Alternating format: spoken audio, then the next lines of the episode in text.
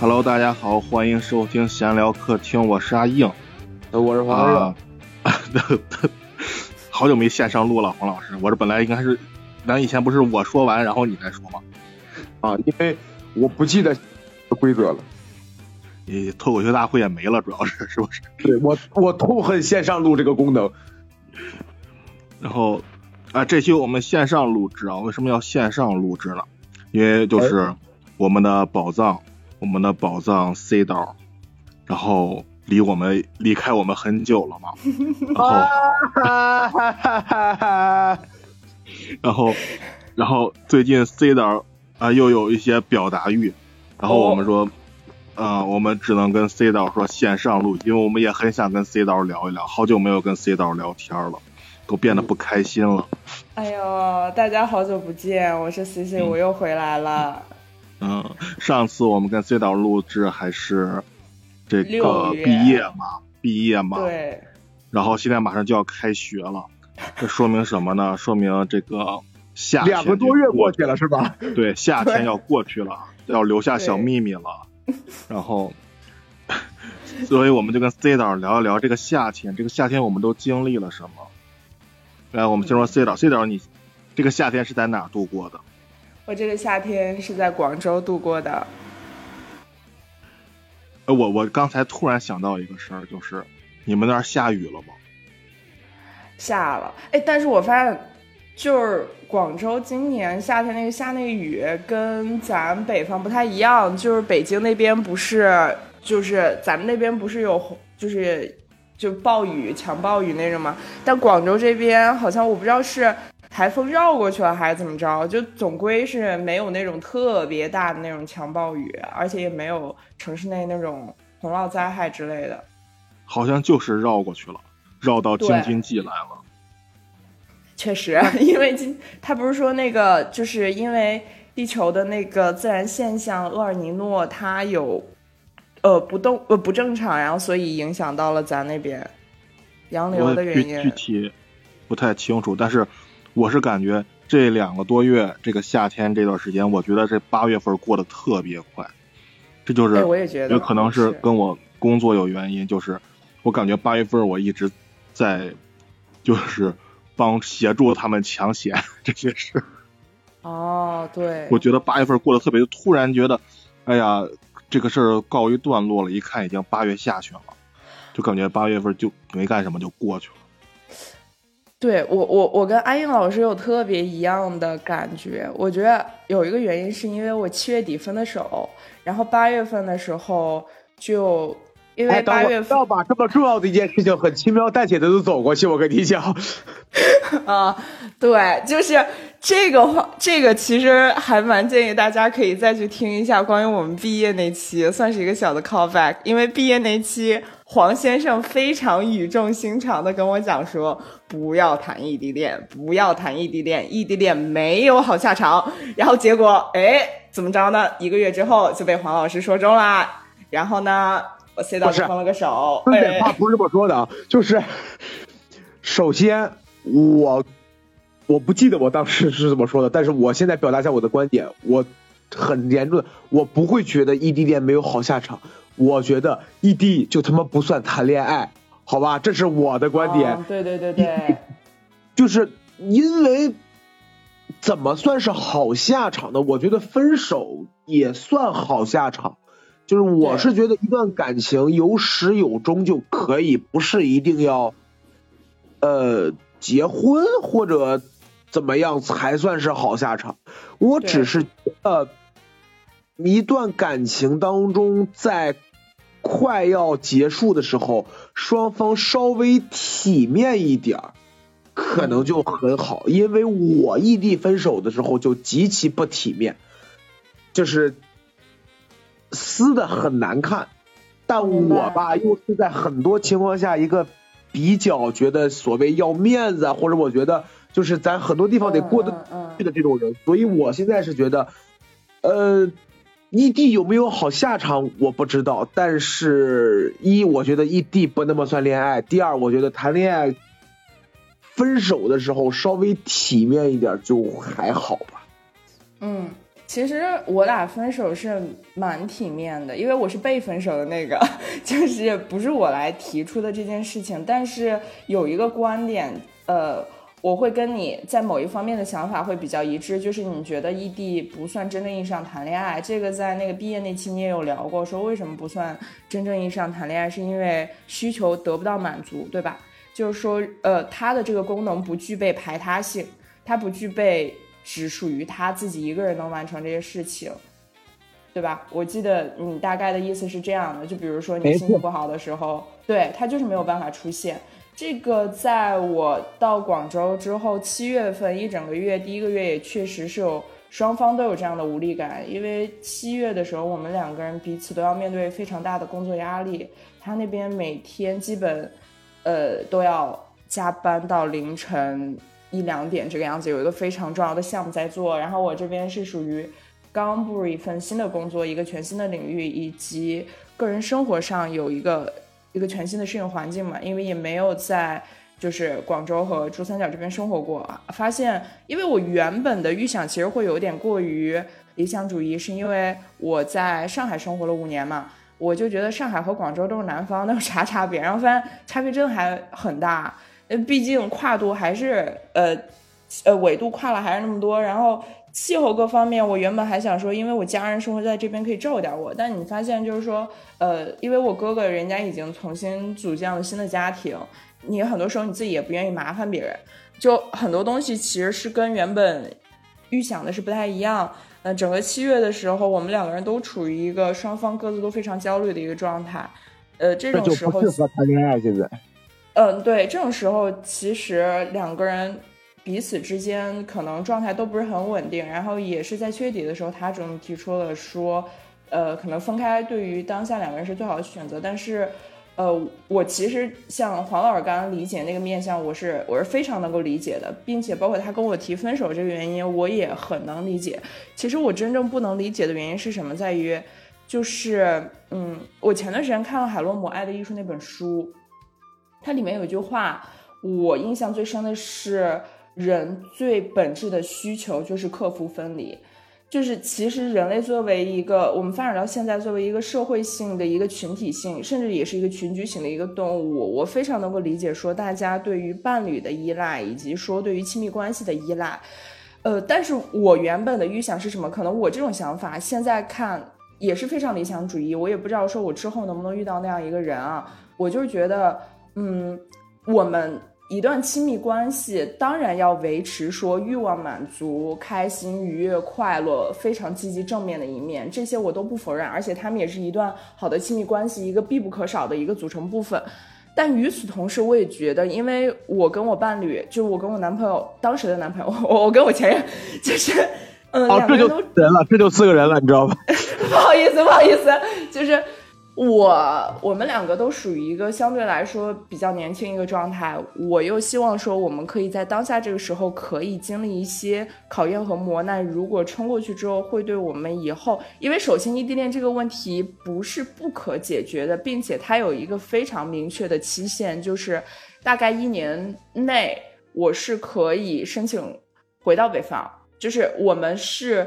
呃，有一个非常明确的路径和期限是可以把这个问题解决掉的，有一个可行的一个执行方案在。然后，但是在基于这种情况下，我是希望说，如果我们能在这个时限以内去尝试这种相对来说有点违背人性的一种恋爱关系，呃，其实为啥？为啥就违背人性了？我。因为人性是这样，我理解那部分的人性是关于我们的欲望，就是黄老师提到的，还有我刚刚说到关于依赖、欲望、亲密关系，你希望一直陪伴，就这一方面，我们人性对这方面的渴求是非常重的，尤其是我们两个人可能在七月份的时候，异地恋开始的时候才在一起了两三个月，就本身就是热恋时期，正是黏黏糊糊那种时候，所以就这种时候，你是要克服很多本能性，你想要去，呃。就比如说彼此陪伴啊，那种需求、那种欲望是要去克服的。我想的是，如果你你你没搞明白这个问题，就是对于阿英老师来说，他的欲望有别人帮他满足，就是 有很多人来满足他的欲望，所以他哦，对于他意思我没听明白，我没听到黄老师什么意思。就对于对于阿应老师来说，这个世界上能够让他快乐的事情太多了。嗯嗯嗯，所以我我我我之前会觉得他们这种人什么不纯粹。我我昨天还在跟乐子聊这个事儿，就是我说我说你要放在五年前六七年前的我，就是十十七八十八九那会儿，我会觉得哎我不喜欢蹦迪，你们都喜欢蹦迪，我很帅，我很酷。但现在不了，现在我会觉得我很羡慕他们，就是他们能从这件事情上找到快乐，能够让他们快乐的事情很多。当一个人能够找到很多让他快乐的事的时候，我觉得异地这件事情的痛苦能够冲散一点。其实我觉得我跟我前任两个人都不缺少呃寻求生活中快乐能力，就我们两个人都属于比较呃外放，然后也有很多好朋友，就其实有特别多，有的时候也喜欢出去玩呀什么的。我们两个人也特别喜欢一起出去玩之类的，只是说可能呃谈恋爱之后。你会自动舍弃和抛掉一些原本你自己一个人去做让你快乐那些事情，你会变得想要两个人一起去做，或者你舍弃掉一些呃个人的社交活动，你就是想要跟他黏在一起。呃，但是我觉得这个其实不是我们这段感情它的矛盾点啊，矛盾点就在于，其实我我现在会有点责难他的原因是在于他分手的时候跟我说的一句话。我说，就是其实我非常能够明白你在异地这个过程当中，你很痛苦，对吧？呃，但是我是觉得说，你所有的痛苦是基于爱，就基于你很爱这个人，基于你真的很希望他的就有这么一个具体的人的存在，你渴望他可以给你一个告慰、一个安慰、一个甚至一个拥抱，但是我们彼此都没有办法做到，这个时候你会失落，但他的所有一切的原因都是基于爱。但是他跟我说的一句话，他说：“爱应该让人快乐，而不是给人带来痛苦。”其实我最不认同的是他说的这句话，是我也不认同，我也不认同。对这句话是我非常不认同的，因为我觉得，当然，我们亲密关系和爱，这就像才刚才我想表达是这个意思，就是亲密关系和爱当然可以给我们带来很多积极正面的东西，但与此同时，我也觉得。更深层次的爱也要意味着坚持、坚韧，彼此一起陪伴、克服困难，就是有很多，还有磨合、适应，对吧？其实有非常多会给你带来痛苦的东西，但是你是不愿意去放手的。就像黄志忠原来在《奇葩说》，我记得他有一个观点，就是真正的爱是那种布满伤痕，它快要破碎掉，但是还是被缝合在一起的，还没有被碎掉的那份情感。就这个可能，如果比如说换在我年轻的时候，呃，不是，我现在也挺年轻，就换在五年前的时 候，没有这么骂人的，哎哎哎，没有这么，不好意思。然后就是我五年前我是认同我前男友刚才的那个观点的，哎，我就是要追求极致的快乐，你让我一点不开心，我都要跟你分手。但我现在不这么觉得，我觉得。一个好的伴侣的意义一定要大于所有你感觉到积极正面的东西的，所以其实他跟我说这句话的时候，他这句话说出口，我就说 OK，那我不会再坚持了，就是我尝试挽留，但是如果你这么跟我说，那那我其实真的没有什么可聊的，是在于我觉得我们可能对于爱的理解就不同，那两个人的需求点可能也就不同了，对，然后所以。我我我甚至现在也不觉得说异地坚持不下去的原因在于哪儿，就在于说，像刚才黄老师也提到说，异地的需求得不到满足，这是一个非常现实的问题。但是有的时候可能我们那些需求的点，也并不是一定要让伴侣满足，就是但是你把这个责任抛给别人，是不是伴侣他就在你生活中的位置就变得隐身了呢？就变得不重要了吗？其实对我来讲，现在也。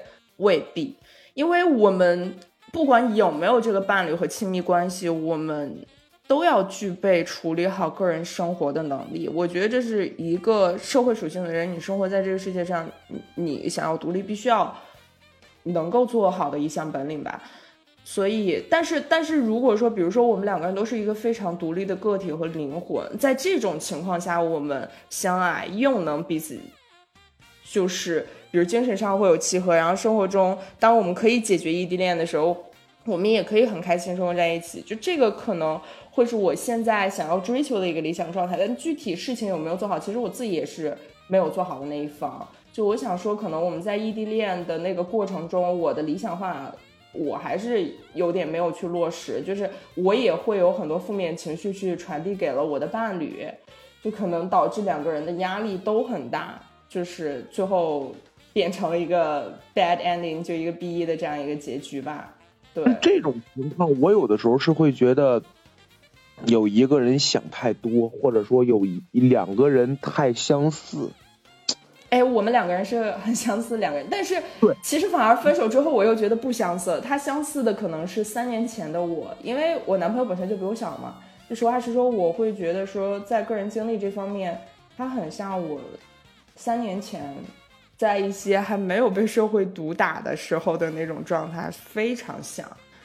但是我一直想要跟他再坚持，或者跟他一起走下去，原因就是因为我知道人生不可能一帆风顺。嗯，我非，我我我我非常愿意保留他现在没有经历过太多的人生磨难的这种非常开心快乐的状态。我是希望一辈子他都可以过得开心快快乐乐。但是我觉得很难，就是生活不会允许你一直舒心的。这就是一个我觉得我经历过来的我的一个所谓的个人一点人生经验，所以。我我我其实很愿意说，我我不是很愿意，就是说我一直想要去，就是比如说这方面，我觉得他缺少去抵御生活磨难的这个能力，我就想要去陪他一起去熬这段时间，或者让他一点点建立起自己的耐受度。这样的话，他遇到以后遇到一个很大的磨难，哪怕那个时候我们分开。或者我没有办法陪在他身边的时候，他也具备自己去独立面对能力。当然，我觉得这个可能我把自己看得太重要，或者觉得自己的个人能力太强，其实也未必，对吧？就是他，他总归会面对，他也总归会成长，他到时候总归有没有我，他都能熬过去。这个其实并不是需要我担心的问题。可能原来在他作为伴侣的时候，你也知道，女生就会有的时候会有一种那种母性光辉，就变得非常的想要去。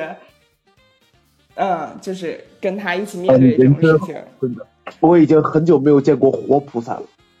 别别别，我倒也没有 自己说的那么好，大家都一样。嗯，谁跟你谁要跟你一样？哦，行，对，咱们不一样。小张老师在你旁边啊，昨天晚上小张老师还哎呦陪小张老师一起蹦迪，哪像我一个人。不是不是不是不是，我刚才的观点是想表达什么？哦，我知道我知道，我知道你说你说，嗯，呃，意思就是我为什么说我说两个人有一个人想太多，就是我是属于想太多那个，但乐子老师就属于去他地，你说的我都听不懂，反正今天晚上我要过来吃饭，你知道，所以嗯，这种情况可能也容易走远一点。对，当然你说吵架的时候也吵，打架的时候也打，但是。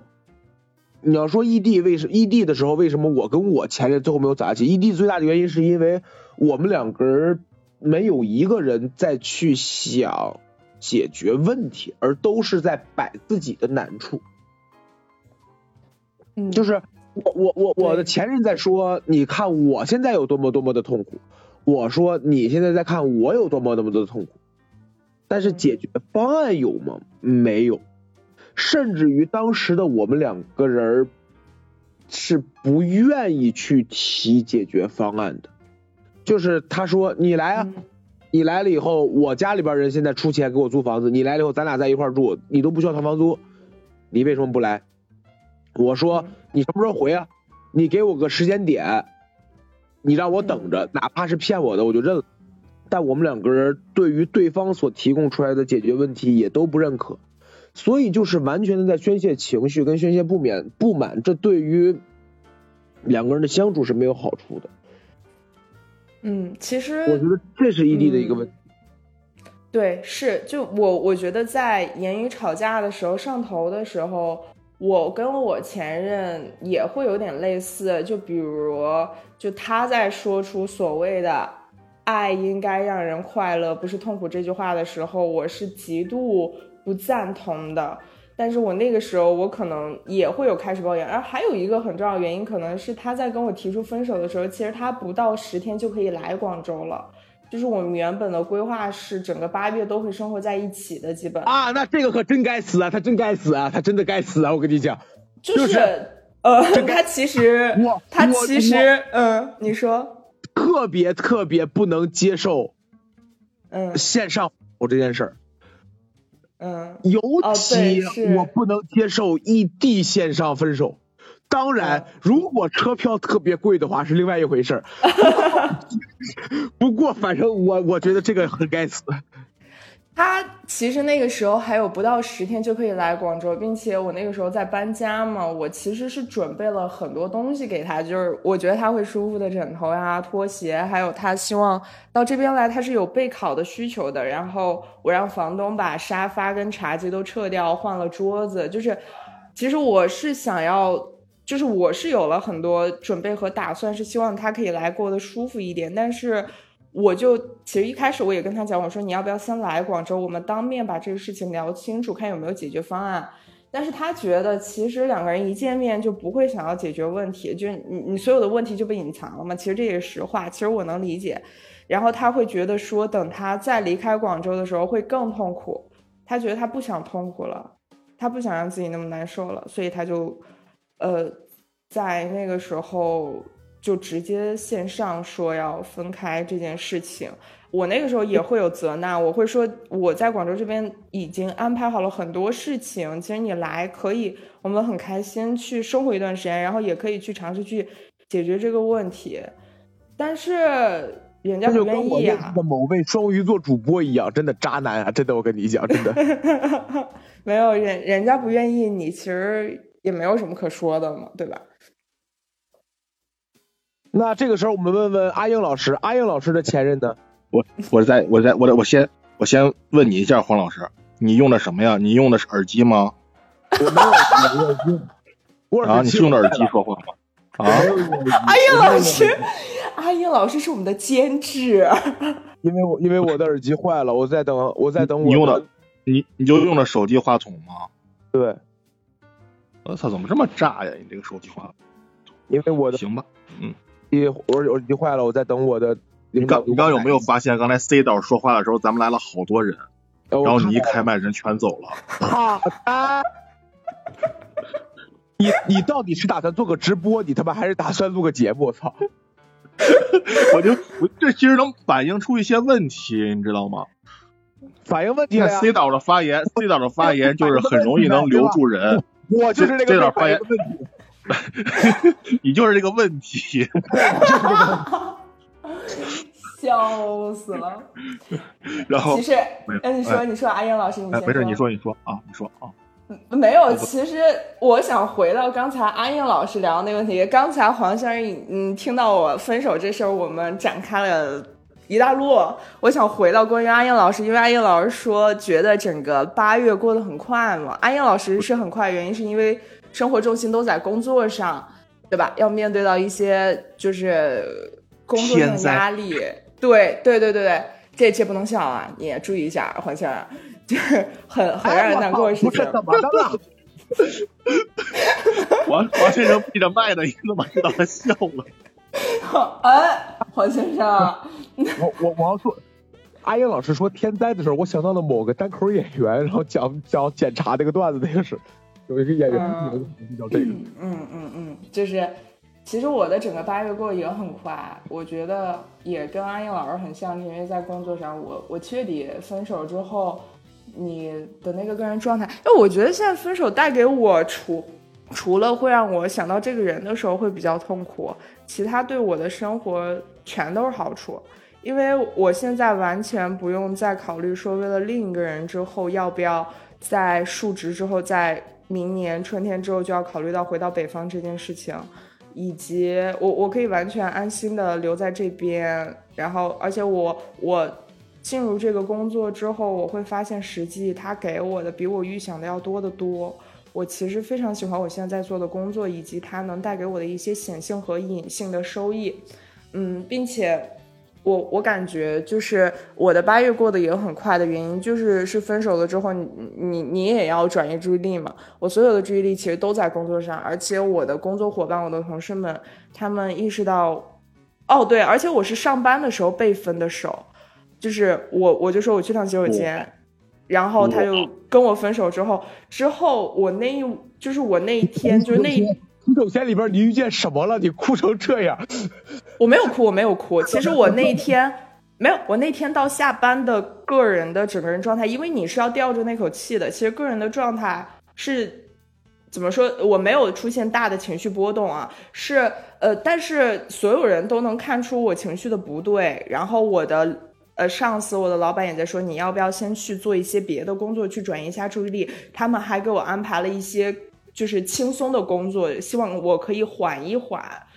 就是其实身边有很多人在我当时那个状态不对的时候都在帮我，以及那天我下班前，我的另一个同事，我那个时候大概是入职了半个多月，快一个月还没到嘛，我的另一个同事就跟我说，觉得。就宝贝，你觉得你现在做这份工作怎么样？然后我说挺好的呀。然后因为他跟我说这话原因是什么？是我在跟我前男友当时吵架的时候，我前男友就说觉得未来的一切都不明朗，就是我到时候能不能调动回去，以及说我为了调动回去做出的牺牲，我可能成为我们两个人吵架新的矛盾点，就这一切都不确定。我就说，那我其实当时也说了气话，我说只有我先把。工作辞掉这件事才会变成确定的事吗？但是我的朋友，就就我的同事，后面在听我概述的时候，听我讲到这句话，他们可能会担心或者怕我会为了这个男人辞掉这份工作，以及他们看来，而且因为我是管培生进的这个公司，所以我的那个有一个特别明确的一个上升晋级渠道，以及整体都其实各方面工资各方面就。还是蛮好的，他们觉得这个工作其实对我来讲是一份挺不错的工作，很怕我会想不开，所以我那个朋友后边窃窃私语，个女人要为了哪个男人今天奇迹呀？你们敢相信吗？对我我我的那个同事就其实他就跟我说了一句话，他就说他说宝贝，我觉得你做的真的已经很好了，就就那一句话，就那个时候已经下班了嘛，他跟我说完那句话，我哇就开始大哭。就当然是在一个休息的区啊，不是在办公区。就是我哇就开始大哭，因为你自己其实真的过去的一个月过得不开心，以及生活中有非常工作上、生活中都有很多焦虑和让你没有办法疏解的情绪在。但是当其实别人是看在眼里，他们可能。真的在跟我说了这句话之后，我的那个状态，就是瞬间感觉就是被人理解了一样嘛，然后就就开始大哭。然后还有另外一件事，我特别感动的是什么？就是我那天下班，因为我那天正好是晚上十点多才下班，我我的另外一个朋友在外地的一个大学同学啊，他知道我分手了之后，就晚上跟我在地铁站打电话。然后我跟他聊天的时候也是一直在那哭，呃，后来我在等地铁的时候，站到我前面的那个是一个女生，一个小姐姐，她就默默，她听我在打电话，听我在哭，她默默转过身递给了我一张纸，而且她那个状态能感觉到她是特别小心翼翼，她很怕说递给你的这个动作是会冒犯到你，触碰到你比较脆弱那一面，她会冒犯，但是她还是默默递给你一张纸，我我那一刻其实。就真的说不出话来，然后我就跟我的朋友讲，我说站在前面的小姐姐递给了我一张纸，我的朋友说，你看全世界都在心疼你，就是其实那个状态你过得很痛苦，但与此同时你又能感觉到周围的很多人在帮助你，嗯。其实是能感觉到非常多温暖的情绪在的，以及后面整个八月我的那个啊 又绕回来，我又想聊刚刚阿英老师说，就我的八月为什么过得很快，是因为可能身边的人意识到说我需要一段时间走出到这样的一个。就是需要一走出自己这种情绪，所以他们给我安排的工作都不是那种特别高强度、强压的工作，比如安排我去别的品牌培训呀之类的，然后我也可以全身心的去侧重于学习工作领域的很多东西。呃，我们八月的时候还赶上了一些品牌的大促活动，所以整个过程也也是跟阿英老师一样，就因为工作的原因，感觉八月一下就先到月底了，就那种感觉。对，好，那么这么看起来，什么玩意儿？你说的？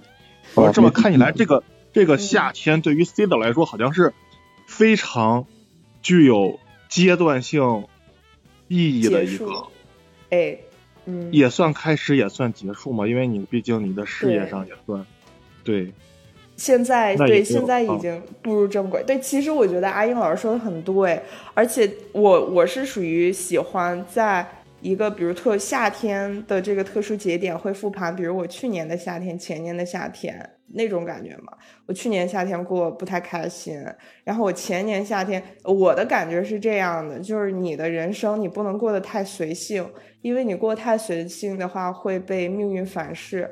我基本去年的整个夏天其实是在收拾前年夏天的烂摊子，所以他给我的生活经验就是，我在今年夏天的时候，无论我生活的多么的痛苦，或者面对怎样的一些焦虑性问题，我都不会放弃，我都会想着怎么去解决它或者克服它。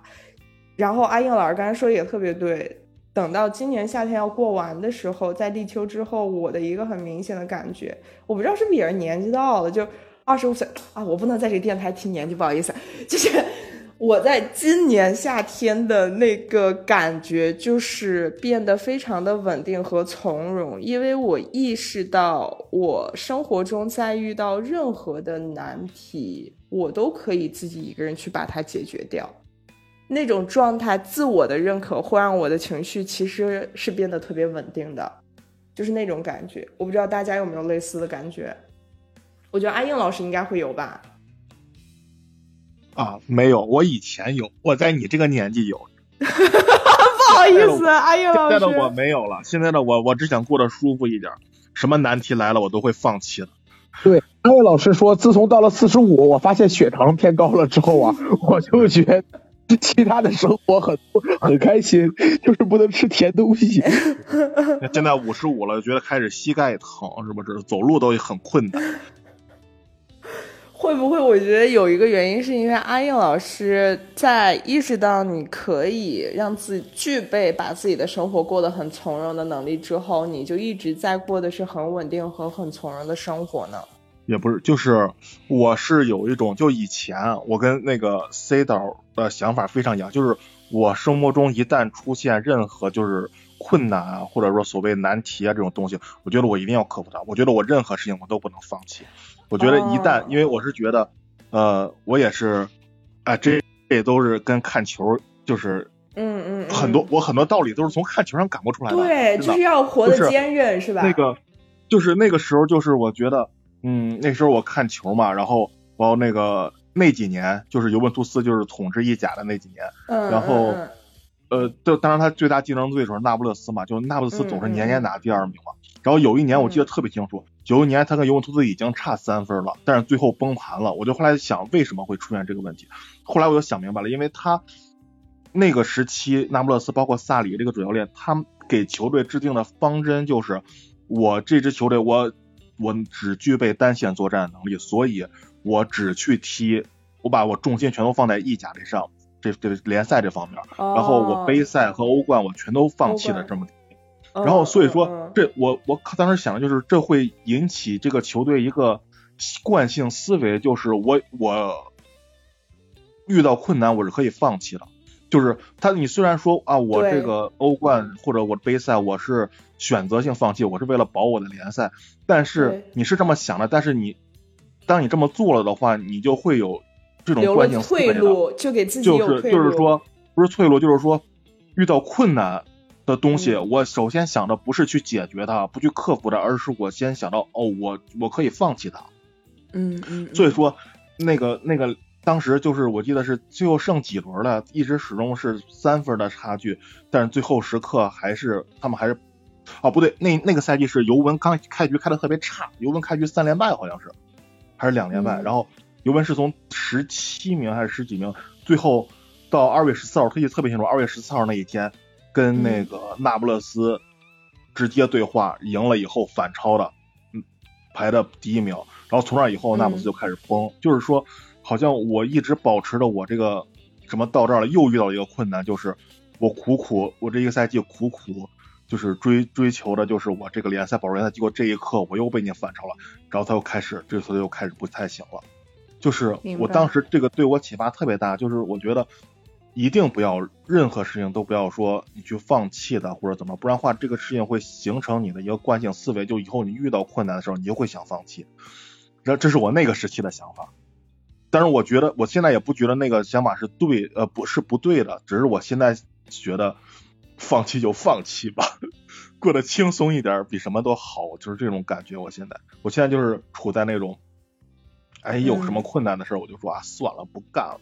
工作嘛，拖拖就没有了，就这这这种这种状态，我现在就是，我觉得现在嗯，就是想过得轻松一点更行。对，我觉得还有很大原因是，其实阿英老师这个观点，我其实是。在某些就有些面向，我是很认同。就是人生为什么要给自己找苦吃，对吧？我们中国人太爱吃苦了，我们没有必要给自己的人生增加难度。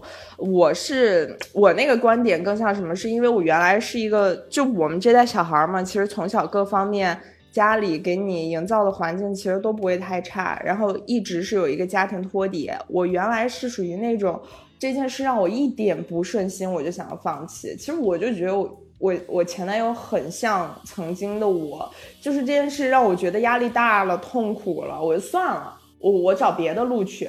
但是这件事，但是它带给我的一个后面的一个结果是什么呢？就是说，因为你的人生没有那么多选择，如果你总在放弃，你早晚有一天是会被生活放弃的那一个。退而求其次的结果就是退退退退退。就这这这个是，呃，所以我为什么说前年夏天、去年夏天的我就是在收拾前年夏天的烂摊子。我整个二零二二过得很不顺心，除了一些我们人尽皆知的原因，就是关于一些呃其他面向上的原因以外，就是我自己在二零二一年的时候放弃了太多东西，原本该坚持和努力的东西我没有做到，所以我就变得特别的被动。呃，它就导致说，比如我到现在的时候，我我是经历过，我觉得自己是被完全放弃的，被生活完全放弃那个阶段。但我发现后面其实可能生活就是想让你吃一堑长一智，就是我我还是能抓住了一点东西的，我就不想再放弃了。可能，但是但是阿英老师的观点我是很认同的，就是说在你一个呃，你把该抓住的东西抓住了。其他的很多东西，你真的是可以选择性的去放弃，不要给自己的人生增加难度的。我觉得这个也很对，就这这一方面，我是也是会很认同的。还啊还有一个原因，我觉得可能是因为阿英老师现在因为已经成家，也已经立业，各方面都属于一个比较稳定的一个状态。但是我现在状态，可能我既没有成家，也没有立业，而且是一份。就是第一份工作的一个全新的开始，就会让我觉得说，我可能需要去有更多的精神属性去支撑我，或者坚持去把这个工作做得更好一点。对，哎，我，嗯，C 导刚才说，确实是我现在，包括我这几，尤其我这几年，特别大的体会就是，我，我觉得我已经开始变得。跟生活妥协了那种感觉，就几年前我就觉得就特不忿儿，我就觉得我靠，这这个东西我为什么不能得到这个？我为什么不能这样？对。然后现在我就感觉是很就可能很多东西就是你争取不到的，就开始变得对，就是比较的平和。嗯，就是以前吧，以前我也知道，就是我这一辈子我不可能是一个。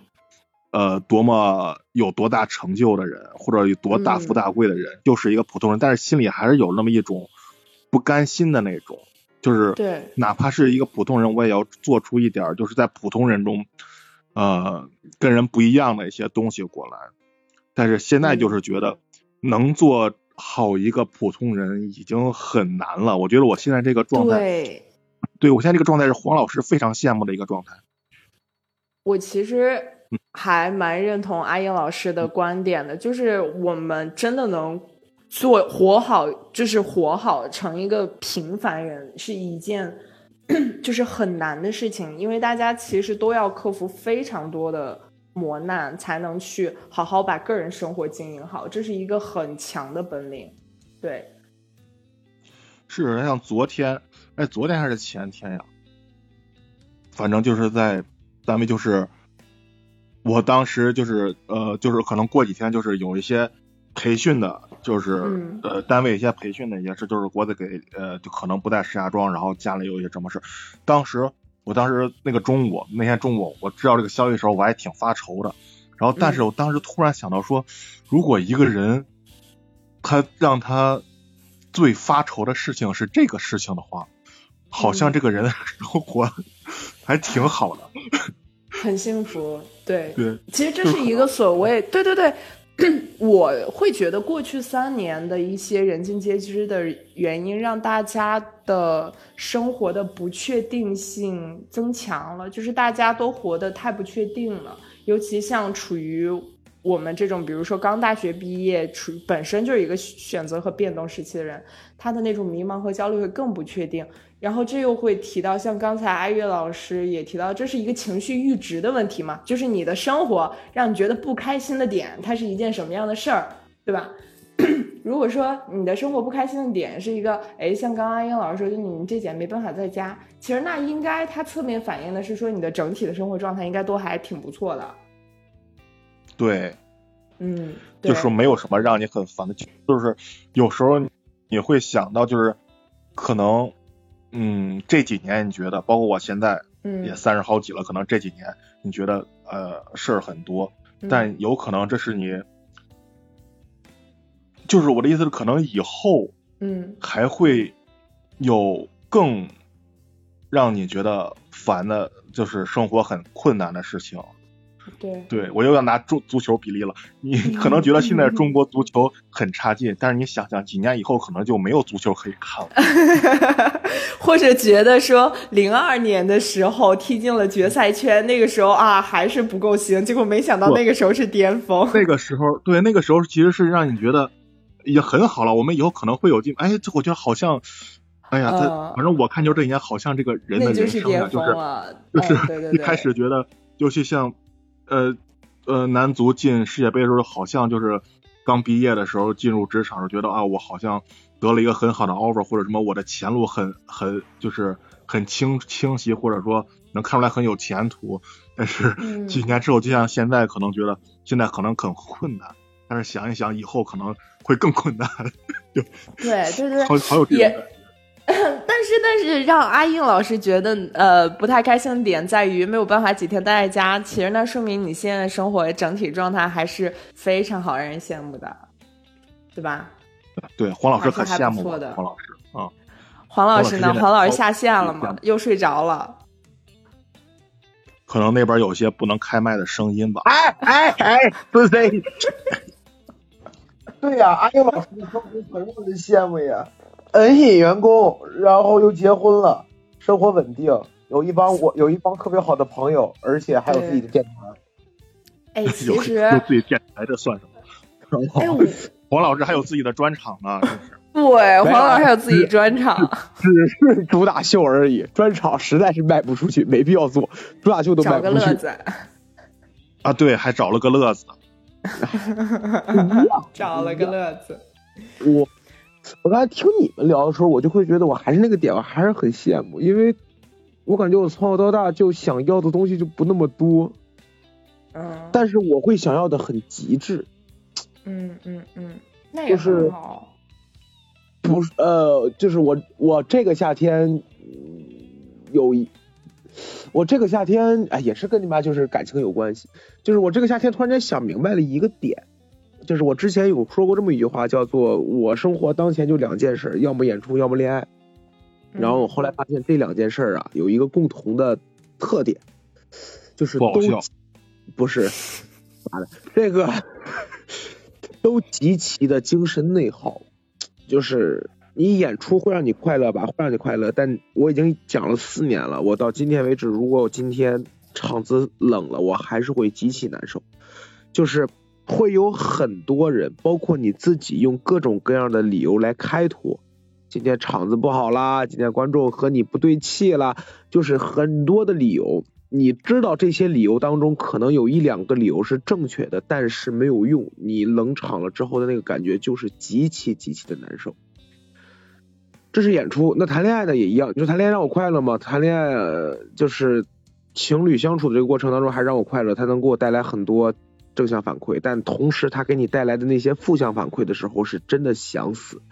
就是我觉得这个东西是不能够抵消的。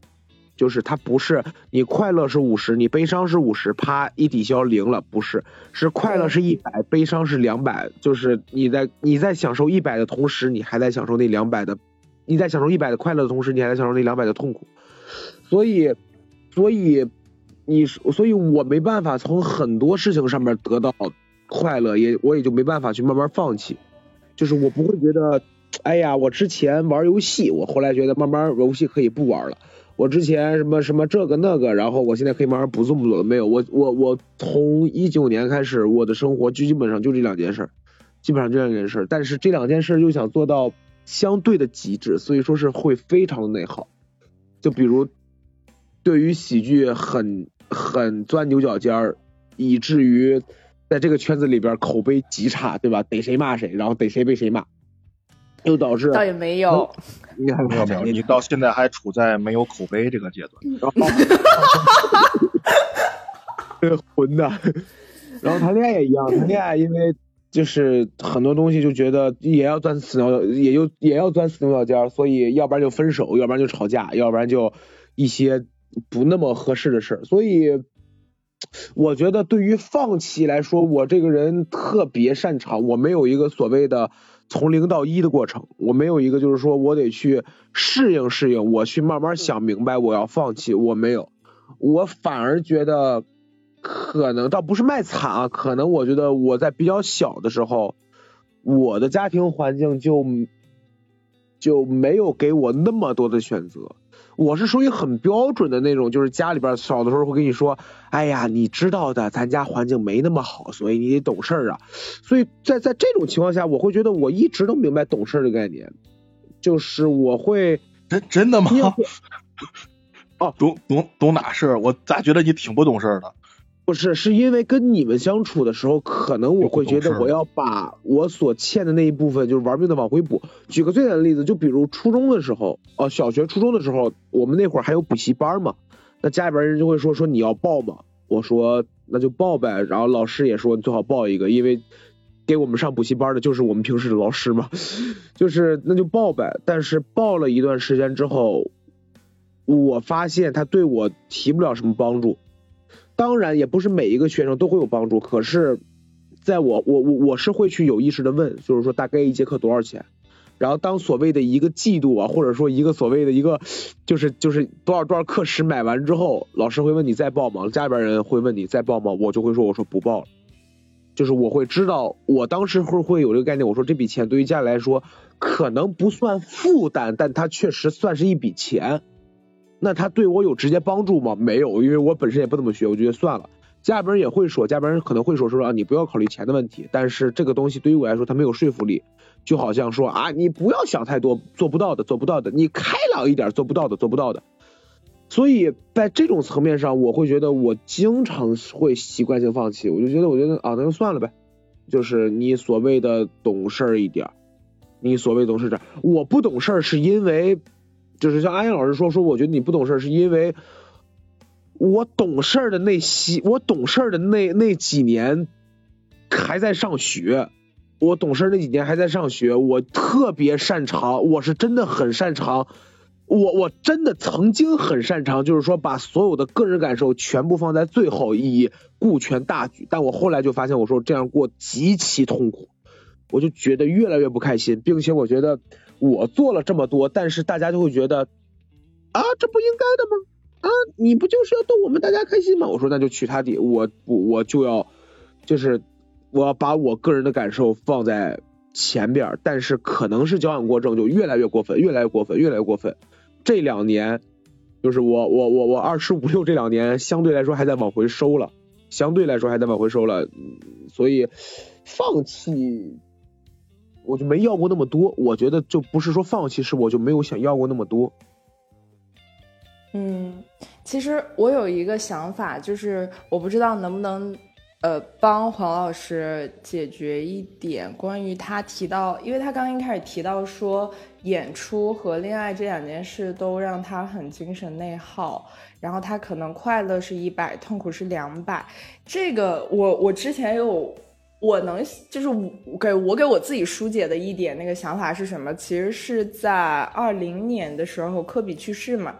因为科比是我，就是我身边人都知道，科比是我最喜欢的篮球明星。我从很小的时候，就是零几年、零六年的时候开始喜欢他，就 喜欢了十几年、很多年。所以，而且我当时在二零年甚至之后，我的人生规划其实都是跟科比有关的，就是那个时候想要去美国读书啊，包括可能有洛杉矶的一些学校之类的，嗯。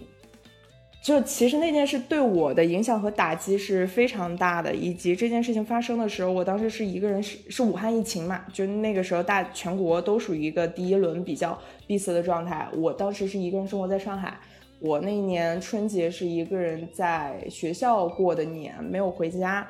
所以当这件事情发生的时候，我的个人整体状态，我觉得应该可能是我就是。非常浅薄的人生经历以来的一个最糟糕的一个时期，后面是怎么想明白走出来的一个很大的原因，我意识到说，我所有痛苦，呃，或者想是就是我所有痛苦的原因都是基于我爱他，就因为我基于很爱他，所以我当时的情绪才会是那么的极端，我也愿意去接受。过了三年了吧，我愿意去接受，比如说每年他生日和忌日忌日的时候，我的情绪肯定会被反噬，呃，以及在某些时刻想到这个人的时候，那种无力和下坠感，就这些所有的情绪我都可以去接受，因为我这辈子都没有办法放弃爱他，所以所有负面和不好的东西我都会全盘照收，因为我对他这个爱没有办法改变。其实我觉得。这件事儿也是我在分手之后跟我朋友聊到的。我说，我觉得谈恋爱就是我这种情绪的一个，就是更浅显一点的版本吧。你因为爱真的对我来说啊，能克服很多很多东西，以及能接受和包容很多东西。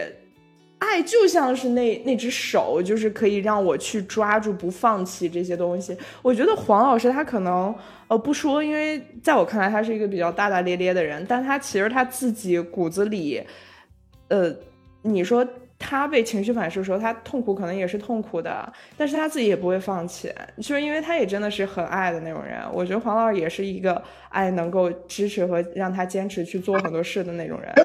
没有骨子，好吧，没有骨子。啊，骨子不要聊骨子里没有啊！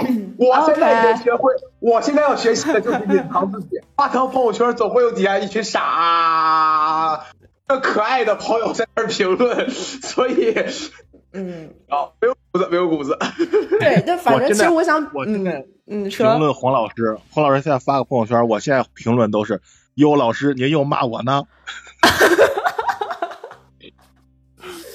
真的，就其实其实我觉得大家都是这样的吧，就是你可以生活上你觉得，哎，我我原来也是，我经常说，我说我原来是那种，因为我是一个从小我觉得我是一个比较强势或者目标感要强一点的人，我经常我我原来就说，我说我是那种二十岁的时候要把我二十五岁要干什么的人都规划好，都要一步一步决定好那种人，但我今年活到了二十五岁之后，我不知道我三个月之后要干嘛，就是我我。可能是过往的一些经历会让我的不确定性增强，我也不会给自己的人生做长远性的那种打算，就想啊，算了，拉倒，走一步看一步。嗯，但是我又觉得人就是这样的，人我们就是很复杂的动物，我们就是具备人的复杂性。我们一方面呢，我们又希望自己可以开心、快乐、舒心一点，然后不要去想那么多，我们可以过得简单一点，该放弃就放弃。但与此同时，其实我们骨子里有的时候又有一个非常小的声音去告诉你说，也许我们可以再坚持一下呢。又或者是说，或许这件事情不该放弃。就其实大家都会有一个比较，或者有的时候都会有那么一点点来回的挣扎。我会觉得，哎，黄老师，我刚才想到一个点，黄老师，哎，您说，我觉得你生活的是不是你是不是太注重负面了？你有没有让你觉得好的地方？就是你刚说到朋友圈了，我就感觉你朋友圈都是骂人。呃。嗯，也不是，因为骂人的朋友圈发个两三天，我就我我我我我就删了，就因为对于，但是我看你发朋友圈基本都是骂人，因为我是会觉得啊，对对，就是这呃，我我顺着你这个聊啊，就是我刚才下意识反驳，但我后来一想，我觉得可能有点道理，是因为首先我觉得呃，我的生活我是一个有点有点。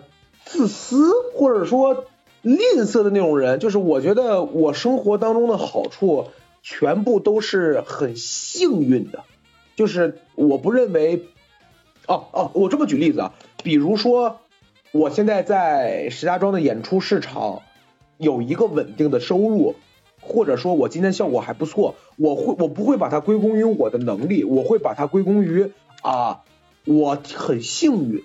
患者换或或或许换句话说就是我赶上了一个好时候。再比如我现在有女朋友，然后我们两个人相处的呃整体还算很不错了，并且呃她能给我带来很多的正向反馈。我不会把它归功于我做的很棒，我会把它归功于他没有遇到更合适的。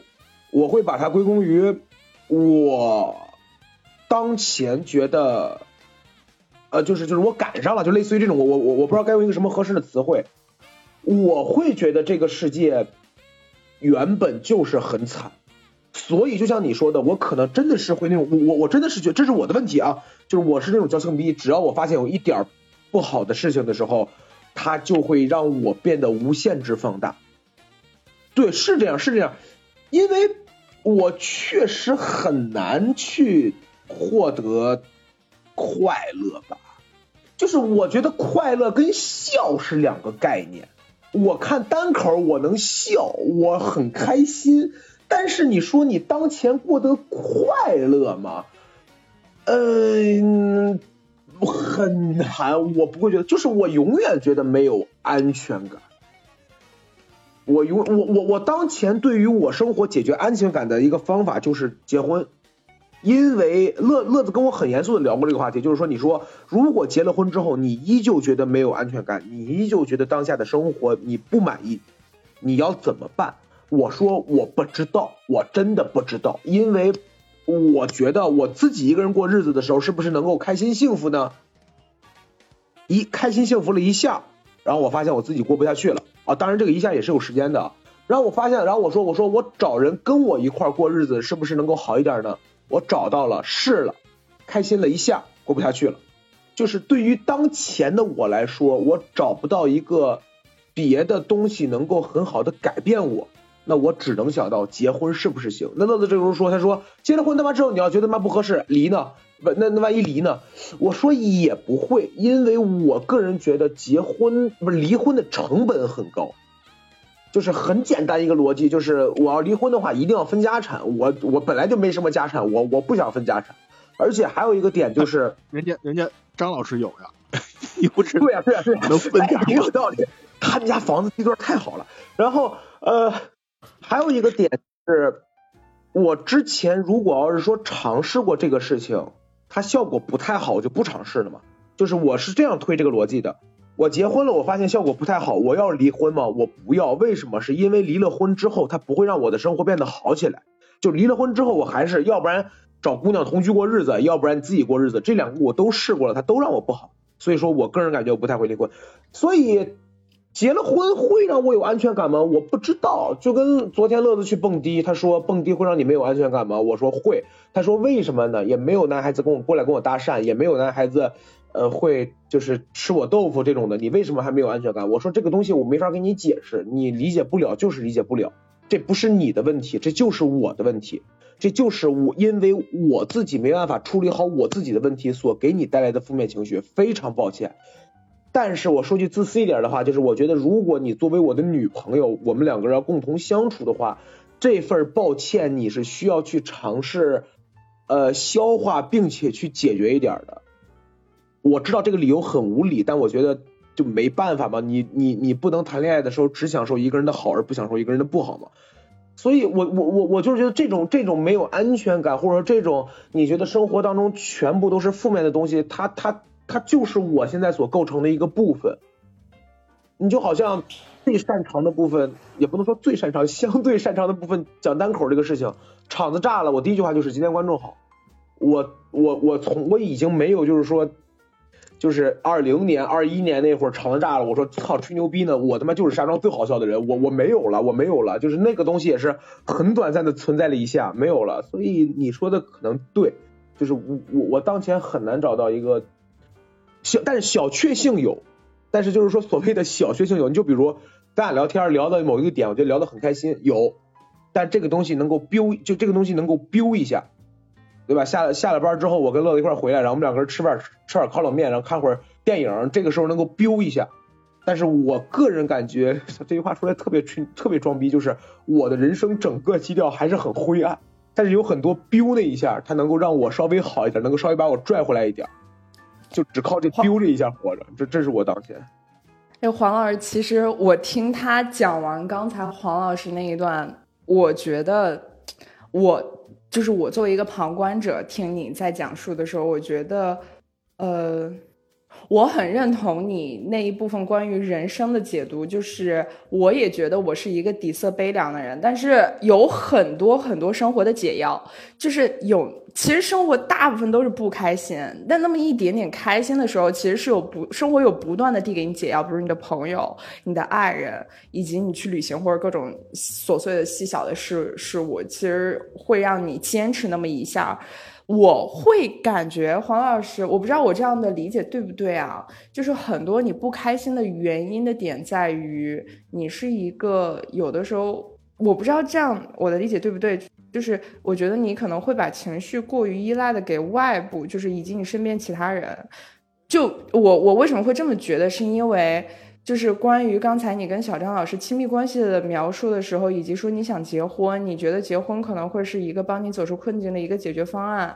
然后，但是小张老师的担心，我是特别特别能够理解的。就是说，如果说万一这件事情你真的去做了之后，你发现不是解决方案的时候，你会不会失望？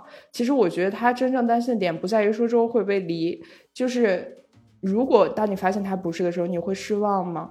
那你的那时那个时候你的情绪失落会不会更强？比你先不结婚会更强吗？而且可能在我的理解，我原来会觉得说伴侣。要有很多的意义，他需要帮我解决一些呃我的情绪，甚至是我原生家庭以及我个人性格上的一些问题，都想要跟，就是我想要遇到一个足够契合的伴侣，是觉得他应该成为我的救赎。但我现在不会那么觉得，我会觉得只有你自己是你自己人生的救赎。就是伴侣的意义，就是说他陪你一起去成长，然后你自己去把自己一些你已经意识到自己原生家庭带给你也好，或者什么样的问题带给你也好的那些。你非常能够明白自己，嗯，可以去尝试改变的东西，你去尝试去改变它。我我我现在不会把这一部分的呃那个作用啊，或者这一部分的工作职责交给别人了，我完全交给我自己要去解决这些事情。所以我会觉得，因为你交给别人，你不管交给谁，你交交给伴侣，交给什么，都会让你失望。因为没有人是你肚子里的蛔虫，就导致了一定一定会有你不顺意或者不开心的点在。你只有把它，你把这件事情百分百由你自己掌控的时候，它可能去改变起来会很难，但是你才会能保证，就是你能根源性的去解决可能小小的一部分，或者是至少它不会让你失望。就这个是我现在。的一些想法，我不知道，就是关于，就是我我我这样解读对不对？嗯，我我我没办法做到，就是去让自己那个骂起来，就是哎，嗯嗯，乐明白，乐那天给我转了一个抖音视频，我觉得那个东西特别能够举例子，就是那个抖音视频就是一个应该是一个搬运的，是外国人说、嗯说不要再精神内耗了，因为精神内耗是怎样怎样的，你会知道这个这东西完全没有意义，开心一点儿。然后就类就就他就是是一个很正能量的视频啊。然后我看着的时候，我就是我知道他说的对，但是我做不到。其实我我我明白你的意思，黄老师。就比如，因为刚才我特别我会有这样的想法，是因为你你觉得场子炸的原因不在于你今天表演的好，你觉得是观众好，就是好像生活中的好事坏事，你的第一反应的解读都是与自己无关的。就是是周围的人带来了这样的效果，或者周围人带来好或不好的。可是其实我觉得，嗯，你说，我觉得其实严格来抛的话，是我不喜欢，就自己承担这部分。不是是是，我觉得我不喜欢看别人在我面前狂，同时我也就不太敢在别人面前狂。哦，或者说这个明白明白就是说他狂可以，比如我看阿英老师当时的时候，他就敢说，他说我是沙庄最牛逼的人，我说对你就是沙庄最牛逼的人。到后来他说他不是沙嗯嗯，我说你放屁，你就是沙庄最牛逼的人。除非这种情况，除非是就是我就认为他这个人就是他他你怎么才狂到这个程度？你快点骑在我脖子上拉屎。除非这种情况，否则嗯所有情况之下我都会觉得我说你有什么可狂的？那同时我会觉得展示出自己的那种所谓的就是的真正觉得自己很棒那种自信心的时候，我会觉得我很羡慕这个人，而我办不到，那我就不办了。我还不如就是说内敛一点，这样能够招人喜欢。嗯嗯嗯，招人喜欢也很重要。我本身我的性格就已经足够不招人喜欢了，所以我需要在别的地方去，去去去去去尽可能你招你怎么不招人喜欢？我们所有人都喜欢你，最喜欢就是黄老师，怎么不招人喜欢？反正大概是这样，大概是这样。嗯嗯其实嗯这种说会多一些。嗯嗯黄黄老师，那个我刚才想到一个事儿啊，黄老师，就是呃，跟我已经不接着你们聊了，我起头就是从我刚才想的那儿聊，就是你说到结婚那儿，我觉得如果你想的是结婚会让你，就是现在变得好，生活可能会变好的一种选择的话，我建议你再考虑考虑，就是。就像你刚才说了，你是一个就是比如说快乐，快乐会让你觉得一百，不是你听我说完，快乐会让你觉得一百，而悲伤的事会让你觉得二百的话，那我觉得你需要考虑考虑，因为当然我不一样啊，我结完婚是很高兴的啊，我结完婚非常高兴，毕竟我媳妇听这个节目，你知道吧？然后就我我是说真的，我说真的，就是我结婚是没问题，是很好，我过得很好，但是那是我觉得是因为是我。但是这个东西放在你身上，我觉得可能不会这样，因为结婚以后是真的会让你有很多你之前想象不到的问题。而你如果你是一个把负面情绪看得这么重的话，我我觉得你需要考虑考虑。我觉得你现在需要的是，嗯，好好想想你自己，就是我觉得你真的好多地儿需要改变改，不是说你性格，是你。观念或者什么看对情绪的改变。对很多认知上，我也会觉得黄老师应该是需要那个自己去把那个弯儿给转过来。对对我是觉得黄老师问题不在性格上，我是觉得对，我也觉得，其实黄老师所有跟黄老师有过接触的人，到后面都会发现他是一个特别好的人。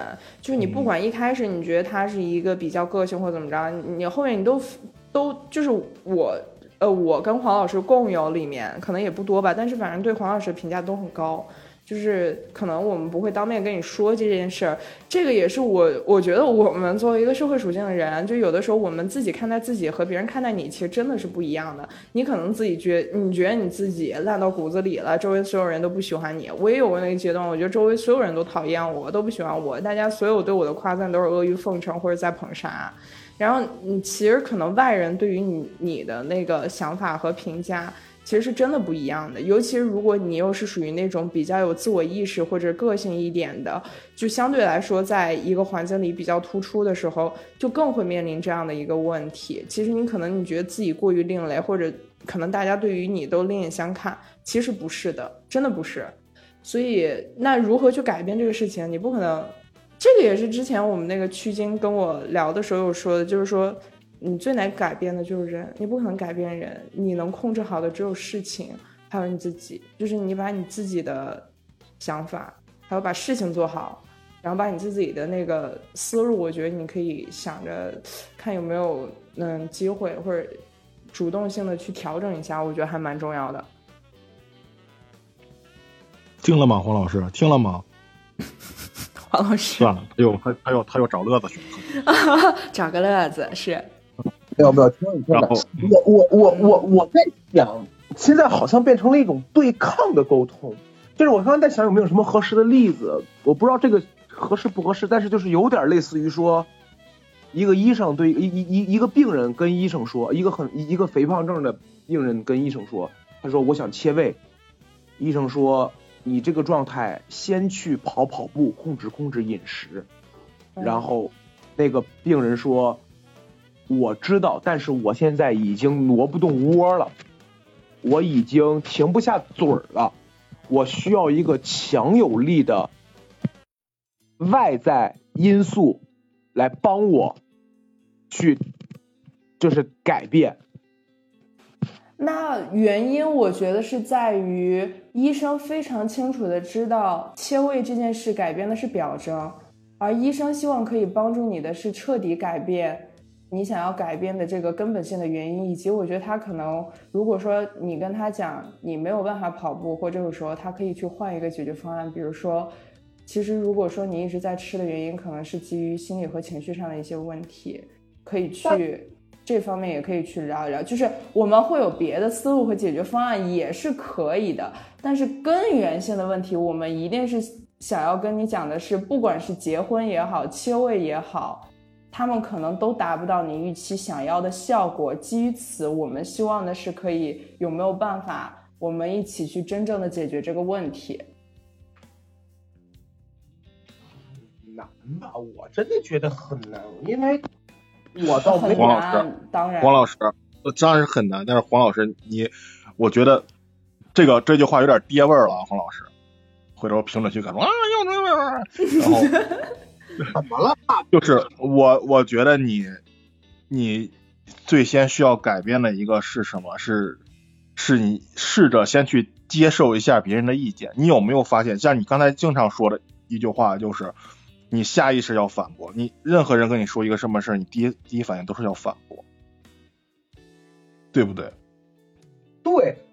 你看啊，我我我就不多说了。我突然想到一个事儿，不多说了，多说你该打电话骂我了。我操！你是哎，你是我吗？你不是我，你怎么知道我这样？你就不是我。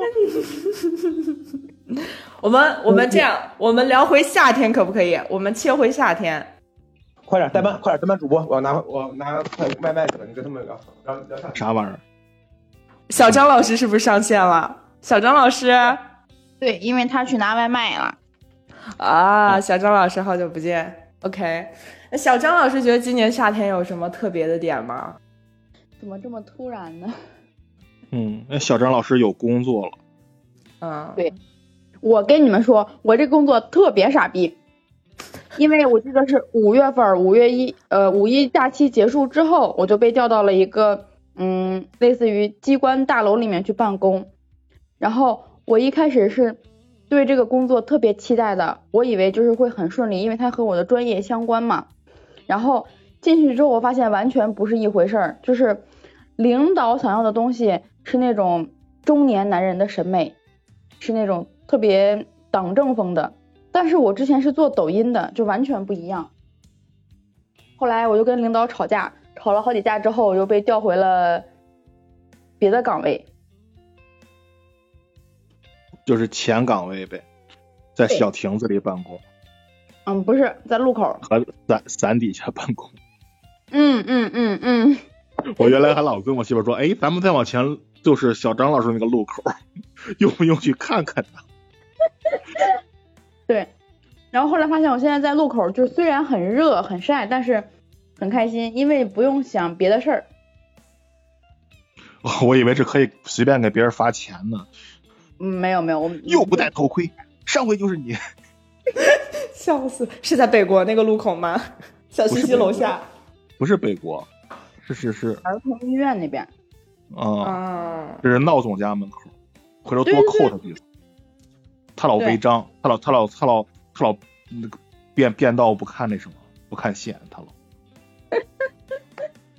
那我跟大家说一件贼搞笑还挺好玩的事情，就是前两天不是前两天，这周五的时候，前天那个那天工作上的一些事情，我心情贼不好，然后下了班回家路上，我到家心情就好了。我心情是怎么好的呢？因为那天闲聊客厅新节目上线了。我那天真的，我回家路上我听了一路你们最新的那一期，就是阿英老师、闹总还有黄先生那，嗯你们在聊什么通勤？你们正好在聊通勤嘛？啊对我我真的听了一路，然后我后面回家之后情绪完全就好了，就本来其实一开始挺不开心，后面好哦，因为为什么啊？不是不是因为你们的话题聊得很有意思，是因为就是我觉得可能这个就是朋友的意义。我在听你们那个节目的时候，我脑子里的画面，我就能想象到你们是怎么录的。我想象到就是说，阿英老师坐坐在哪个位置，然后黄先生坐哪个位置，闹总坐哪个位置，然后摆了三个麦，然后在校区后台那个小的那个房间里面，你们怎么一起录，然后怎么插科打诨，就是就我我我耳机里面听着声，然后我脑子里面全都是那个画面。嗯，那个时候就就真的能让我放松和轻松很多。哎，对我也是，因为之前不是个屁股烟子。我在路口站岗，我在路口站岗可以戴着耳机听东西，我就开始听播客。你明天就要被辞职了，我跟你讲。然后我听戴着耳机听播客，我发现我听别的节目听不下去，只只有听闲聊客厅能听得下去。我只有就是前两脑子里，就脑子里有那个画面，对吧？对对对，节目一些些可能也是因为你吧。啊，你你给我因为有男人。哎，这就是闲聊客厅带给我的意义，而且 我是我我朋友 对朋友带给我意义。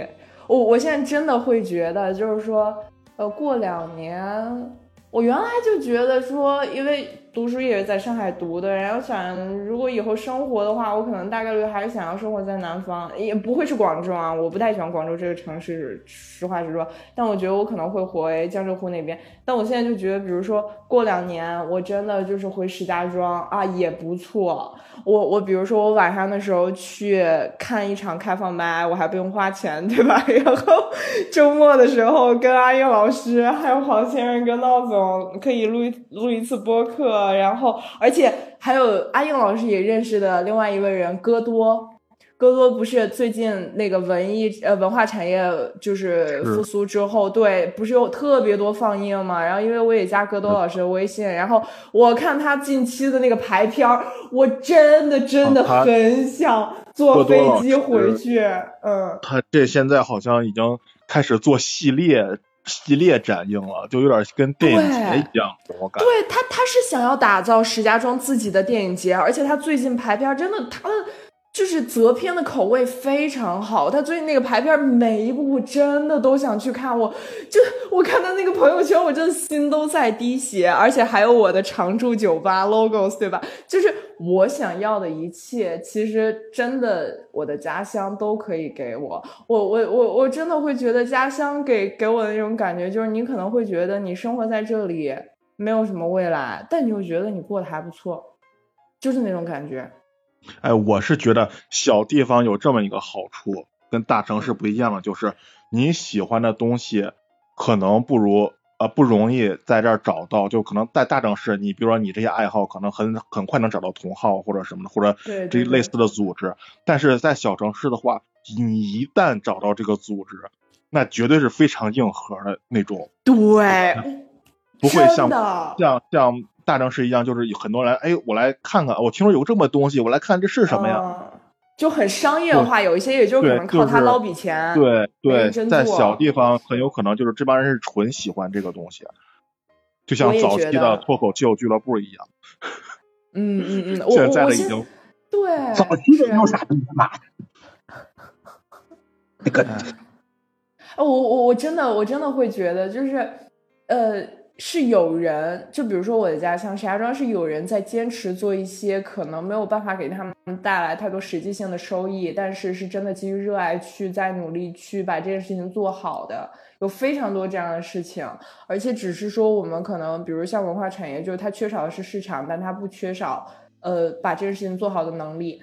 我我我我。我我我可能我不知道是不是哦，还有一个可能是我女女性对于时间对于年龄的敏感度，二十五岁是一个非常特殊的一个节点。那我今年就在下个月九月嘛，我就要过生日了。然后这是我二十四岁的最后一个月，我就到二十五岁。今年一个很明显的一个变化在于什么？我觉得整个二零二三对我来讲都是一个比较意义非凡的一年啊，就是我今年长了白头发。就是长了四根白头发，这是第一次。然后我是特别喜欢我的白头发的，虽然我最近又去染了个发。你说？我特别喜欢我的黑头发。我我我真的特别喜欢我的白头发，我会觉得。我先打断一下，我先说一下黄老师，黄老师就是你是问题，我跟你说吧，刚才人小张老师说了半天，那个音质也没什么，没有跟你一样。好，咱们接着说白头发。你黄老师，黄老师真的是你的问题。我告诉你，我原来做现场导演的时候，每次你上开，就是每次你上场的时候，我都要把麦的音量调低，就是你就是会爆音，你就是爆音。证明我的表演风格顶，哎，这是证明你麦拿的近，你现在手机拿的也近。天总，以后前来客厅规矩，快点你录，快点你录，快点你快。天总要要是这，这天总刚从听众听众区走了。跟天总，我那次跟天总说的时候，天总说每次他他后期调音的时候，到了黄先生都得先下调十五个 dB，绝对是你的问题，黄老师。黄老师，麦离远一点，手机离远一点。不，黄老师嗓音是什么呀？如果他离麦远的话，你就听不清他在说什么了。哦，对，黄老师吞字，对。黄老师，嗯，哎，不行，黄老师一会儿说为什么今天这个节目？黄老师，黄老师，我我昨天我昨天大晚上十二点多我才回来，我三点哪十二点多呀？黄老师三点才回来，还演出回来要去蹦迪啊，蹦迪我我蹦迪三点多回来睡觉，早上八点多起来陪你录这个，然后你们就这么说我，对，你们说我啊，没办法自己解决自己的问题，算了，我们不说了，我们哦。你们一会儿黄老师生气了，你们都给我死！聊白头发说白头发，说白头发。对，我就我其实贼喜欢我的白头发，我就会觉得我操，我活到二十五岁这么不容易，长了四根白头发。嗯，然后，然后女女女生可能对二十五岁这个时间节点会比较敏感，就觉得我明年就三十了，就跟周老板那个段子一样啊，今年二十五了，明年三十了，然后过两年五十了，就就那种感觉一样。所以啊，哎，我想说啥来着忘了，嗯，啊，想起来了，刚才你说的白头发，我 我白头发特别早，我就有好多白头发了，我白头发长得特别早，现在那种，我不知道是为什么。就是我现在已经两鬓斑白了吧，已经，然后然后闲着的我我结婚的时候，我结婚的时候，我媳妇说我给你染，我说我这都白头发染一下吧，我媳妇给我染，染完了以后，然后呃结婚头一天吧，然后我同事过来帮忙，然后看着我说，呃哎说你头上这一撮怎么还白了一下？我说那是没染上。哎，真的，哦，我就是说白头发。就是我长了白头发之后，还有一个我觉得我的思维方式上的变化，就是刚才我跟大家聊的，我觉得回家没什么不好了。我原来就觉得不行，我必须要留在，呃，就是大一点的城市，我要有一些属于我，一个是我要逃离原生家庭，还有一个我要基于原生家庭给我的这个程度上，我要过得更好，我就那种想法。然后我现在就觉得。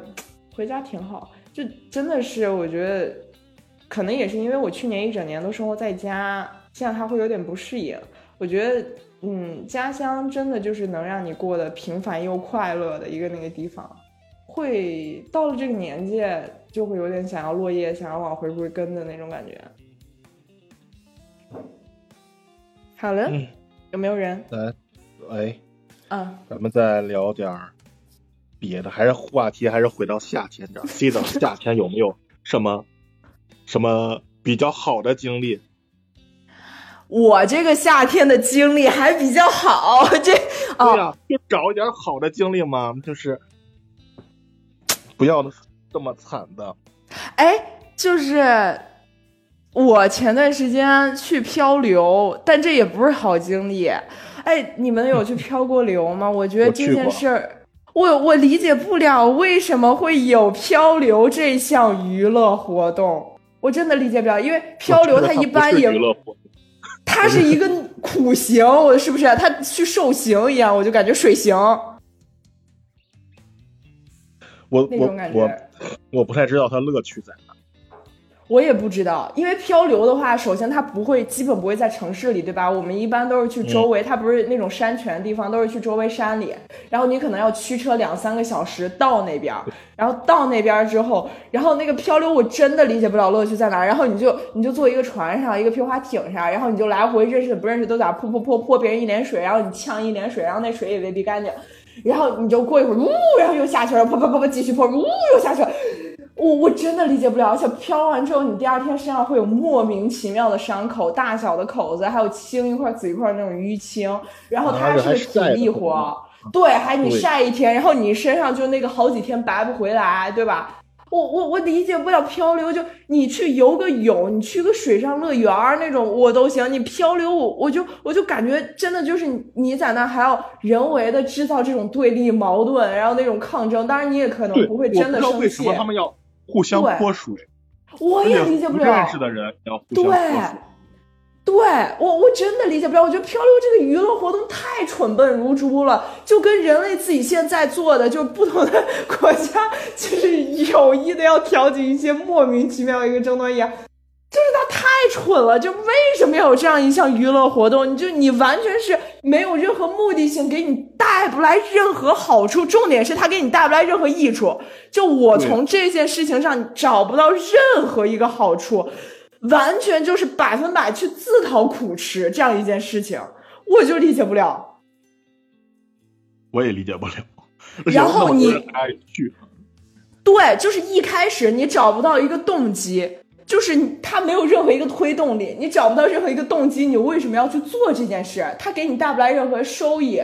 然后你去做了之后，这个过程中也是一个非常痛苦的过程，你一点都不会觉得开心，甚至它也并不足够的刺激，对吧？你的那个所谓的生理上的荷尔蒙什么也多巴胺也没有办法完全激发，然后在事后之后，你还要收拾一堆烂摊子，非常疲惫，你还要驱车回到市里回家，然后而且还会感冒发烧，就是就我那个回家那个状态特别不好，我差点以为就是我第二天真的会发高烧那种状态，就就至少感冒是肯定是漂流带给我的，然后身上还有一堆伤病，就酸痛感，就身上还有一些就青块紫块那些淤青。它从头到尾让我感知不到任何一点对你有帮助的事情，我就理解不了，嗯，确实，是吧？嗯，我们现在听众区只剩下光耀老师了。光耀老师，你要聊聊吗？嗯，我们唯一一个当过主播的人，在听众区。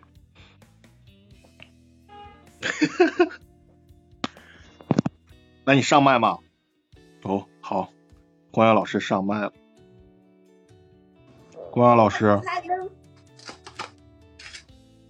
光耀老师，能能听见吗？哇，你看，当当主播的人就是不一样。哪儿就不一样了。那我们聊一聊今年夏天你有什么印象深刻的经历吗？哇，那可太多了。当主播，聊聊当主播。当主播，当主播，我今年夏天其实没怎么当。自打小王放假，我就没再上线了。哇，是吗？哦，你当主播，当主播已经是那么久之前的事情了。当主播已经是两个月之前的事情了。嗯，行吧，那你聊点啥？说聊点啥？你们今天的主题是什么？主题就是这个夏天有啥有啥经历没有？你看，C 导分了个手，黄老师一直都挺有挺有经历的。哎，我想问，哎，您先说，您先说。没事，我没啥好说的。我今年夏天反正就是王总终于兑现承诺，领着我们出远门玩了一趟。嗯我我我有，我想问一下，就大家觉得今年夏天跟往年夏天最不一样的一个点，觉得是啥？有吗？我就是结婚了呀。今年夏天跟、哦，今年夏天跟往年不一样了，我就感觉今年夏天太热了。往年没有感觉这么热过。觉得今年夏天太晒了，是吗？对，而且它是那种闷热，特别难受，极其难受。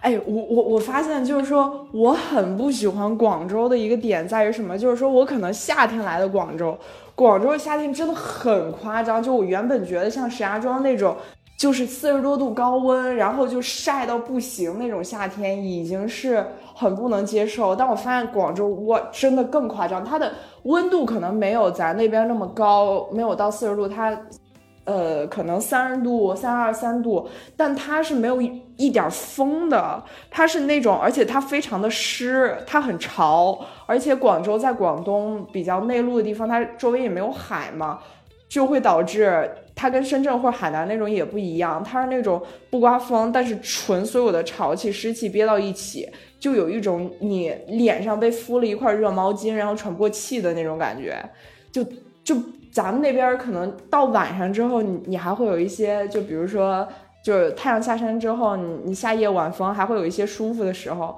但这边是属于晚上你出去走一圈都会汗流浃背，就是那种。就感觉有人捏着你鼻子，就就喘不过气那种感觉，我特别不能接受这种夏天。嗯，呃，石家庄前一天我感觉也是。对对对，石家庄就是前些天刚下完雨那几天就这样，特别夸张。嗯那那天是呃，我忘我忘了是，反正就有一回下完雨没两天，完了之后老王他有个饭局跟好朋友嘛，我们一块吃完之后，就拖的比较晚了，到晚上十一点多快十二点了，我们走出那个门，完了到街上，我本来指望着能有一丝凉风，没有。整个街像一个大蒸笼一样。我说我的天，什么时候？而且那好像就已经立秋以后了。我说什么时候石家庄的天到立秋以后还能闷到这种地步呢？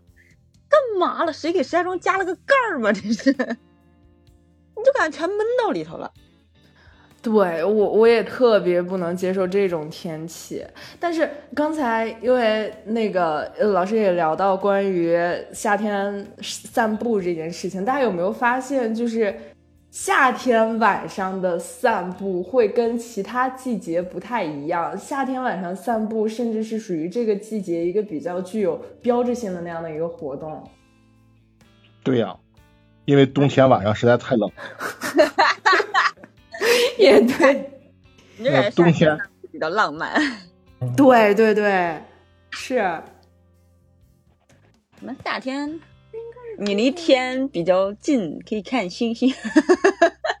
我感觉对，就就夏天晚上，尤其是比较舒服的时候，你那个时候，比如跟一个暧昧对象或者跟你男朋友两个人饭后那样散步遛弯儿，是一个特别就就会成为一个记忆点的事。我感觉就是那种特别特别舒服的状态。有蝉鸣，有蛙叫，还可以一块儿打蚊子。对，嗯，黄老师，黄老师说句话，黄老师，黄老师睡着了。黄老师就没有时间。我我我今年夏天我刚想跟有玩儿往年夏天有什么不同，我想到了一个很很你演出更多了。啊也对，但是这不算是往年夏天，我能想到的一个是我今年夏天西瓜吃了不少，因哦，为今哇年西瓜特别甜。因为我之前你要让我自己过日子，我是不太会买水果的。倒不是省钱，就是我没有必要吃水果，就我想不起来吃水果，我不知道我能不能表达清楚我这个意思。我知道咱们男的其实都这样，就保持生存。我咱们都想不起来吃水果，对，就是我也这样，我但是他们。他们女的就比较什么，你不对跟男女没关系就是就是觉得一个人没有必要吃水果。有可能，但是但是乐子就隔三差五说我想买个西瓜，我说那就买呗，然后他吃两口，剩下的我造了，就是我，我已经有好多年的夏天，就是很多人一说到夏天都会这么说，说西瓜、空调、WiFi，哇，夏天真好。我想到就是流汗、蚊子，然后睡不着，身上黏黏糊糊的。西瓜有什么好的？但是今年吃西瓜吃多了，我就觉得这是我今年夏天的一个一个变化，或者跟之前有一个不同。你说到西瓜，上周我们单位我们每个人发了十个西瓜，天呐，嘛呢这是？而且还是那种宁夏来的，宁夏宁夏就是我们这个行业送给我们的，他给我们拉来了六十吨西瓜。六十吨。好，然后那个西瓜就是像现在不是现在现在街上不是开始卖宁夏瓜了吗？就那种啊，一个一个那个长的那种，一个二十二十多二十斤差不多的那种，十个，一人发了十个。你做西瓜酱吧。我感觉就是我不知道大家有没有一个感觉，夏天我总会觉得这个季节你会比其他季节活得更年轻一点。就过得更年轻，我不知道是不是因为可能夏天大家穿的就是属于首先颜色上可能会更丰富一点，然后穿的也比较清爽凉快，就是我总感觉我的夏天会比春秋冬的我都更有活力一点那种感觉，就温度上来了嘛，对，燥热了，有道理，对对对对。嗯，而且夏天出个门，或者是你这些东西什么，你都好收拾。哎，我就对对我就想到，我就想到我生孩子是夏天，完了之后，当时就是小王同学，小王同学还是很传统的，用了那些尿介子什么的东西。然后我妈就感慨了一句，说这得亏是夏天，这要冬天都没法晾。我说，哎，有道理，就是你夏天洗洗涮涮或者收拾什么的都都很方便，它干的也快。有的。我我记得我上学的时候，我真的有同学，就是那会儿高中住宿，我真有同学，他就是上午一身衣服，下午一身衣服，那会儿也是出汗多，他就是晚上集体在水房哐哐的在那儿洗，可有可有劲了感觉。但是冬天不会，冬天冬天你可以忍一周，然后 夏天就不，夏天我一勺我都忍不了。啊，我又想了一个我今年夏天跟之前夏天不一样的点，就是我今年夏天开始开车了。哦，对对对对对，黄老师买车了。黄老师现在是有房有车，我跟你说，黄老师。什么时候结婚？有房有车有乐子，有车有房，帮忙了是吧？就是呃，因为我在意夏天有车的这个概念，就是我之前练车，但是之前练车已经磕了太久了，真的。再说一个黄老师牛逼的，就黄老师有房有车，但是没有贷款。这个太牛逼了，我跟你说。对对，这个这个过于牛逼了，这个。对呀，谢谢各位，谢谢各位，沙庄本地人，不好意思啊，谢谢各位，谢谢各位。哈哈。我想说什么来着？哎呀，夏天开车不热。有车，夏天开车热呀，真热呀，就是我热的你想毁。我我即使开不不不，就是我即使开着空调，我的后背还是会湿。我不知道牛逼的车会不会有那个座椅加凉功能，因为 就是有座椅通风。我我听说过，就是有有座椅加热，但是我还没有冬天开车，我不知道冬天车里边冷是多么痛苦的一件事。但是我就觉得我坐的时候，因为我需要我我开车的时候是要把后背贴到那个呃背儿上嘛。就是一会儿就是一一后背的汗，就是一一就是我椅背儿和后背都是汗，还有就是你开车之前你进去那个车是真的那个车太闷得慌了，新体验我还觉得挺有意思的。靠背这个我没有这个烦恼，因为我都是抱着方向盘开的。让王老板给你调调座椅。我调到最头了，我跟你讲，他那个车我不调到最头，我够不着刹车油门。然后我调到前头，我我我就我的习惯就是，我但凡后背靠到那个靠背上，我就觉得太放松了，我警惕不起来，我就啊，我不行，我必须得抱着方向盘开。抱着方向盘就不抱方向盘的对呀，我不抱方向盘，我不会开。哎，行。那差不多，差不多。C 导还有什么？嗯没有，因为我看我才刚看到他有一个提问，就是觉得我经历过这件事，啊有没有重生的感觉？那是那是谁问的？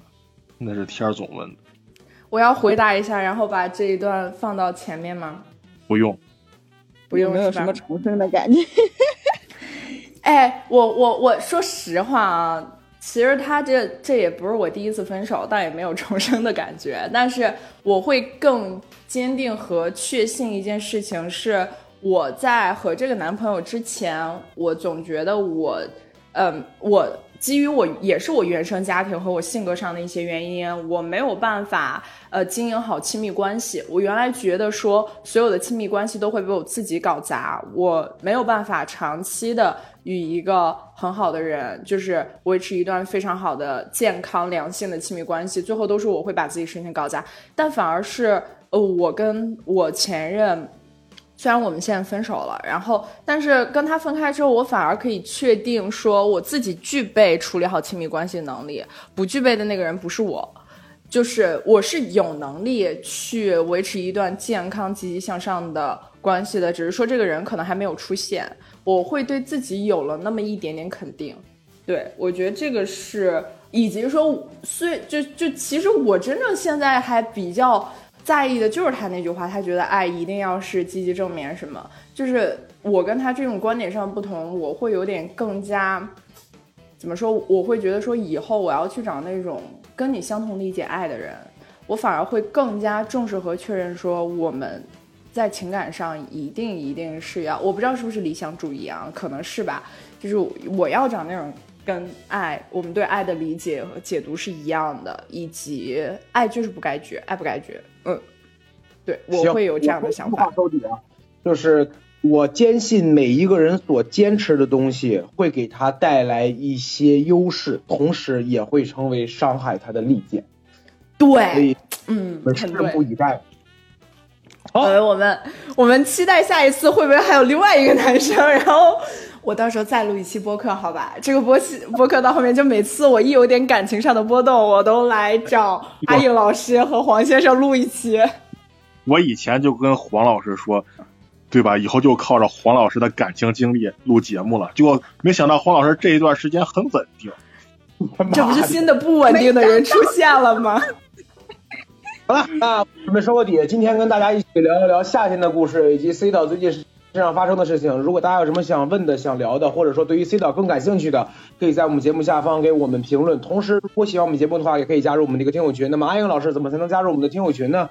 就是闲聊可以的首字母 XLKT 九九九，就是我们微信客服可以拉您进群。哎，好，那我们这期节目就录到这里，我们下期再见，拜拜。拜拜。